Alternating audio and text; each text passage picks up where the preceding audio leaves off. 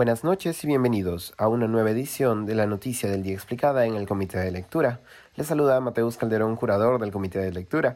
La presidenta de la Mesa Directiva del Legislativo, Lady Camones, fue censurada ayer tras protagonizar una serie de audios en la que es presionada por el político y empresario César Acuña para acelerar un proyecto de ley que lo beneficiaría en su campaña al Gobierno Regional de la Libertad.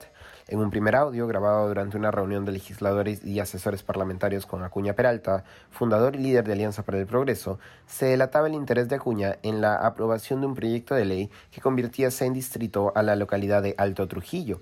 Acuña menciona varias veces que la aprobación de tal proyecto de ley favorecería su campaña política, así como al Partido Alianza para el Progreso.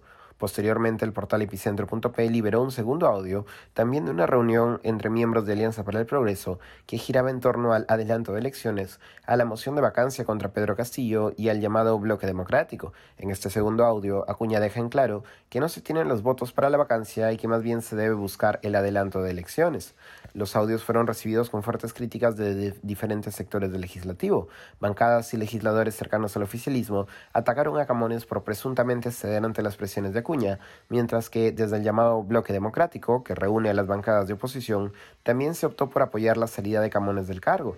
En efecto, la emisión de los audios ha revivido las fricciones y fracturas de las bancadas de oposición, que ya se dejaron ver durante la propia elección de la mesa directiva, cuando el Bloque Democrático se partió en varios bloques. En discusión está también la forma de proceder frente al gobierno de Pedro Castillo, tema central del segundo de los audios difundidos, si apoyar el proceso de adelanto de elecciones o si optar directamente por una Desde Alianza para el Progreso se ha expulsado a Heidi Juárez, la legisladora que presuntamente había grabado y difundido los audios de las reuniones partidarias, así como se ha acusado al gobierno de Pedro Castillo de buscar, cito, desestabilizar los partidos que quieren la vacancia, mientras que la Fiscalía ha abierto una investigación preliminar contra Acuña.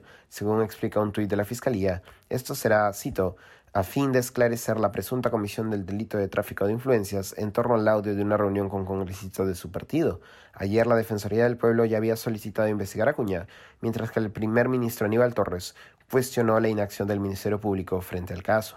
Tras la censura de Camones, la mesa directiva deberá convocar a elección a un nuevo presidente o presidenta del Congreso. La fecha de la elección deberá ser anunciada en los cinco días siguientes de la censura de Camones.